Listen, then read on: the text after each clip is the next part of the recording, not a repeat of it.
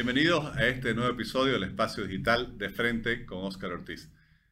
El dengue ha reemplazado al COVID en las preocupaciones de la población y hablaremos en este episodio con uno de los mayores conocedores de este tema. Me refiero al doctor Virgilio Prieto Barrón, quien es médico cirujano con maestría en auditoría médica y gestión de calidad, especialidad en epidemiología y quien ha sido en varias gestiones director nacional de epidemiología. Actualmente también es docente en la Facultad de Medicina de la Universidad Autónoma Gabriel René Moreno. Ha publicado numerosas investigaciones. Muchas gracias, doctor, por aceptar nuestra invitación. Muchas gracias, doctor Oscar. Un gusto estar con usted. Gracias. Doctor, usted como experto, ¿qué le podría decir a la población sobre esta ola de dengue que estamos sufriendo en esta temporada de lluvias en Santa Cruz, bueno, y creo que en el país, y como mencionaba en la introducción, creo que ha reemplazado después de dos o tres años la preocupación tan fuerte que hubo con la pandemia del COVID. Sí, esto que hace ver usted es muy importante. Algunos países como Paraguay han asumido que son región endémica como país, pero nosotros como país no somos una región endémica, pero sí como región. Es decir, toda la región tropical de nuestro país es en sí endémica, quiere decir que la enfermedad está permanentemente entre nosotros. Pero ocurren brotes epidémicos de magnitud cada cierto ciclo que va más o menos de 3 a 4 años. El último gran brote que hemos tenido y ha sido encubierto por la pandemia de COVID ha sido el 2020, que ha sido el año que Santa Cruz registró más casos incluso que el año 2009 que tuvimos la gran epidemia. Entonces, esto sucede porque se acumulan los susceptibles y las personas que están infectadas quedan inmunes por un cierto tiempo y se va, digamos, renovando la población que no ha tenido contacto con el virus en sus cuatro serotipos y entonces estos son víctimas fáciles. Lo otro es que también eh, asumimos una falsa seguridad como población en el sentido de que ya no se controla eh, digamos, los criaderos de, mosquitos, el saneamiento básico importante para evitar los brotes epidémicos. Doctor, y obviamente todos los especialistas eh, en la materia eh, están realizando una serie de labores comunicacionales, digamos, concientizando a la población sobre la necesidad ¿no? de reducir todos estos factores que incrementan el riesgo, ¿no? especialmente cuando se acumulan estos depósitos en los cuales pueden desarrollarse los mosquitos. Ahora, ¿qué más se puede hacer, por ejemplo, desde las políticas públicas de salud? Usted es una de sus especialidades, también la salud pública, para eh, evitar que tengamos estos problemas o una vez surgen para tratar de minimizar o disminuir, mitigar sus consecuencias. Este, primordialmente, el dicho común, prevenir es mejor que curar. Entonces, lastimosamente hemos llegado ya a la época en que estamos en una epidemia, o sea, no vamos a prevenir, tenemos que controlar, tratar de evitar que la enfermedad se propague más y que afecte más personas. Las medidas pueden ser las mismas, ¿no? Es indudable que la participación de la comunidad es esencial, porque de nada sirve que tengamos terapias intensivas, camas para, para rehidratación, todo, si la gente va a seguir llegando porque siguen siendo afectados por los mosquitos infectados, ¿no es cierto?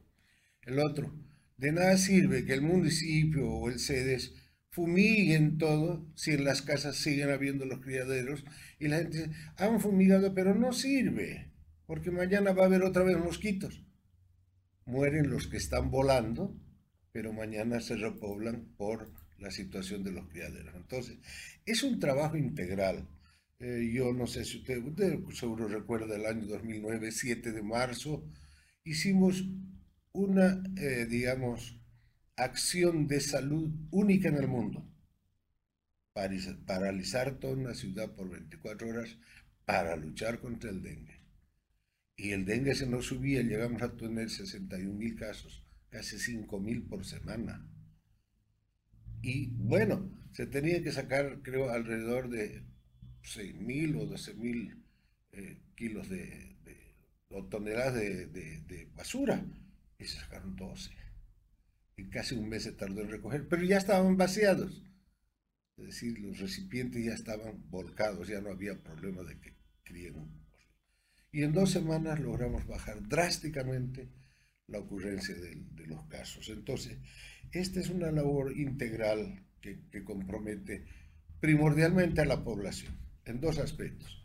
La limpieza de sus hogares y acudir lo más prontamente a la consulta médica porque el dengue puede matar entre, entre 48 a 72 horas. Ah, sí, es rápido. Y lo vamos a explicar por qué. Ya.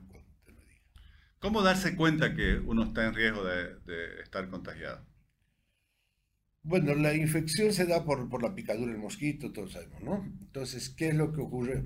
Lo primero que hay es que el virus invade los tejidos linfáticos y allá se reproduce.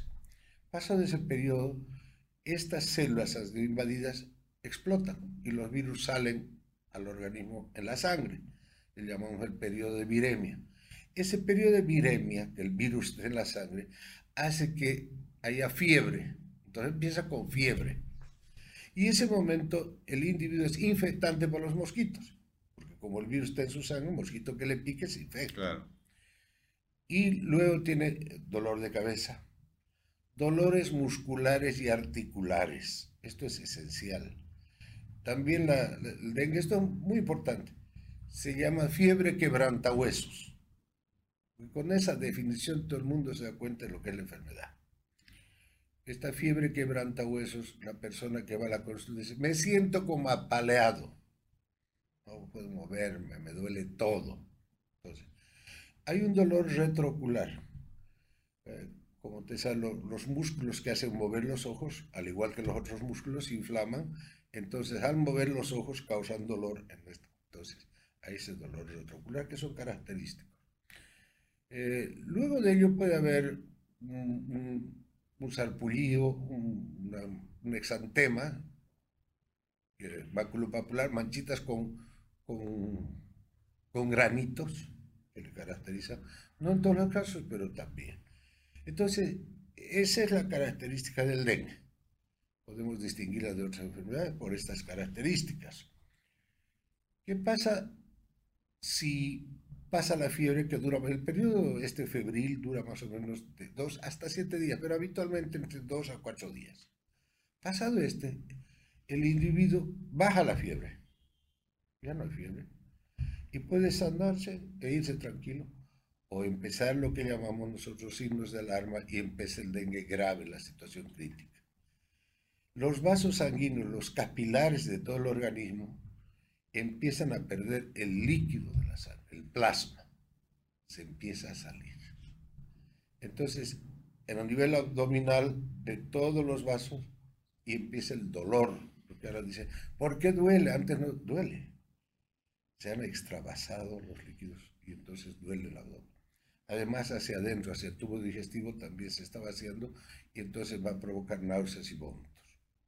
Estos son signos de alarma baja la presión porque está disminuyendo el volumen circulatorio. La cantidad de sangre que circula está disminuyendo. Se concentra la sangre. Hay más glóbulos rojos que líquido. Entonces, todos estos aspectos van a influir y el individuo, sobre todo niño, puede descompensarse en 24 a 48 horas y morir por deshidratación interna con shock hipovolémico, quiere decir con volumen sanguíneo bajo teniendo hacia adentro el líquido, pero que no está en la circulación, y eso es lo que mata. Y ahí lo que comúnmente se llama, uno escucha, no sé si el término correcto, dengue hemorrágico o, el sangrado. antes le llamaban, ¿no? Hemos logrado que eso, sobre todo con la experiencia del 2009, la gente solo se, se alarmaba cuando había hemorragia. Y solo el 5 máximo al 10% hacen hemorragia. Lo más importante es que no sangra, pero se sale el líquido, el plasma de la sangre, no se salen los glóbulos. Pero en sí, También es peligroso, aunque... Peor todavía, porque, porque no causa alarma. En cambio, se le sangra un poquito cuando ya tiene manifestaciones hemorrágicas, le sangra las encías, o le sangra la nariz, o vomita sangre, a eso le alarma. Recién va a la consulta. Pero mientras no se dan cuenta que están perdiendo el, líquido de, la circulación, no entonces un niño, imagínese, que le disminuye el volumen circulatorio, le afecta los riñones, los pulmones, el corazón, todo. y se nos descompensa y se va.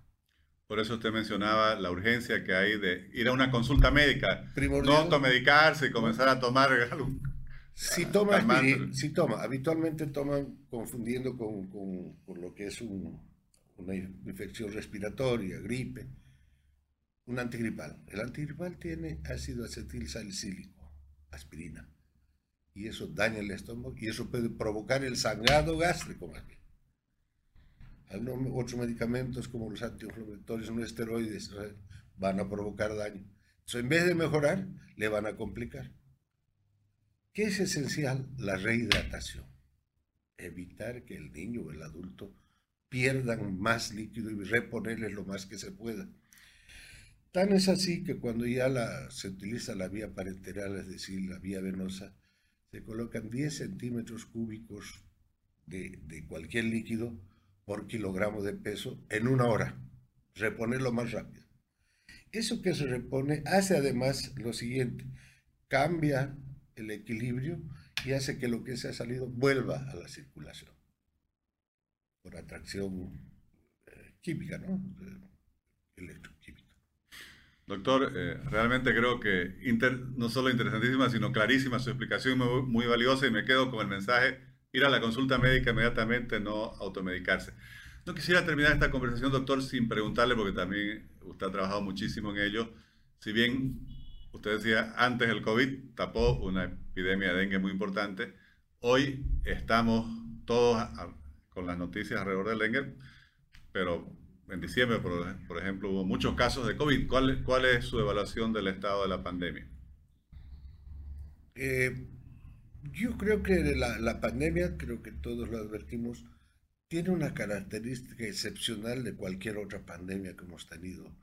Eh, cada vez surgen nuevas variantes, nuevas situaciones, sobre todo en Asia, en China, y les afecta grandemente y al poco tiempo eso se replica en Europa, en Estados Unidos y luego nos llega a nosotros. Replicamos casi todo.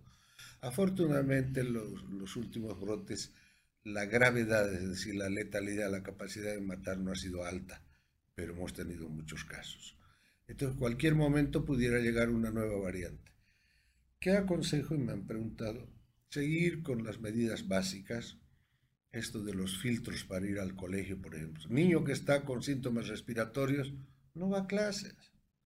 Niño que llega al colegio con, con síntomas no entra a clase.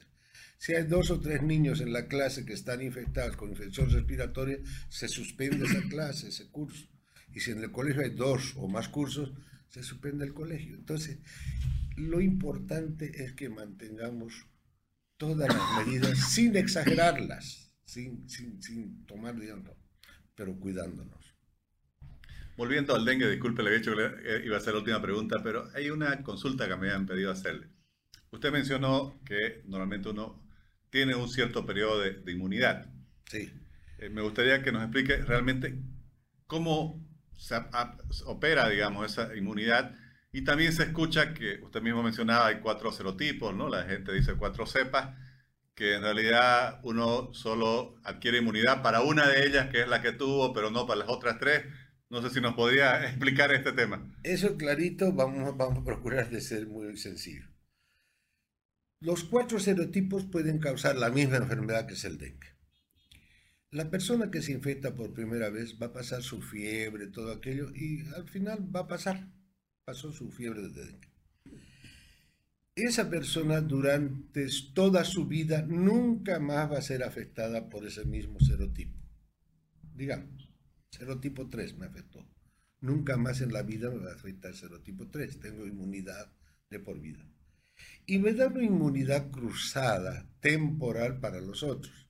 Es decir, durante más o menos seis meses y hasta un año no me van a afectar los otros. Pero en el año siguiente, ya fui afectado por serotipo 3. Me afecta el serotipo 1, digamos. Ahí puedo desencadenar este dengue grave que estamos hablando, con shock por extravasación, con hemorragia, con todas esas cosas. Entonces, mínimamente se necesitan dos infecciones para tener la posibilidad de desencadenar el dengue grave. Cualquiera de ellos puede ser la secuencia. Ahora, dentro de los serotipos, el serotipo 2 es aquel que tiene mayor potencial de causar casos graves y está circulando, es el que está circulando en nuestro medio, aunque hay otros también. O sea que si uno tiene eh, por segunda vez dengue, tiene mayor riesgo y con mayor razón debería ir inmediatamente al médico. Esto es lo importante, ¿no? Entonces, por eso, eh, qué bueno que me pregunta la inmunidad, que es la, la resistencia natural que adquirimos a través de la enfermedad. Doctor, le agradezco muchísimo, creo que transmitir esta información es muy útil, valiosa y obviamente espero que todos quienes nos siguen por las redes sociales puedan compartirla, transmitirla. Sí, por favor. El agradecido soy yo, creo que hay que comunicarse con la población, la responsabilidad, como digo, es de todos, primordialmente limpiar su casa. El mosquito se reproduce cada siete días. Si todos los sábados limpiamos de rincón a rincón todo lo que acumula agua, le vamos a ganar. Pero si no limpiamos, se fumigue, se atiende, se, se hagan camas, eh, no, no lo vamos a controlar. Hay que romper el ciclo en su eslabón más importante que es el criadero del mosquito. Así es. Le agradezco muchísimo. Muchas gracias. Gracias.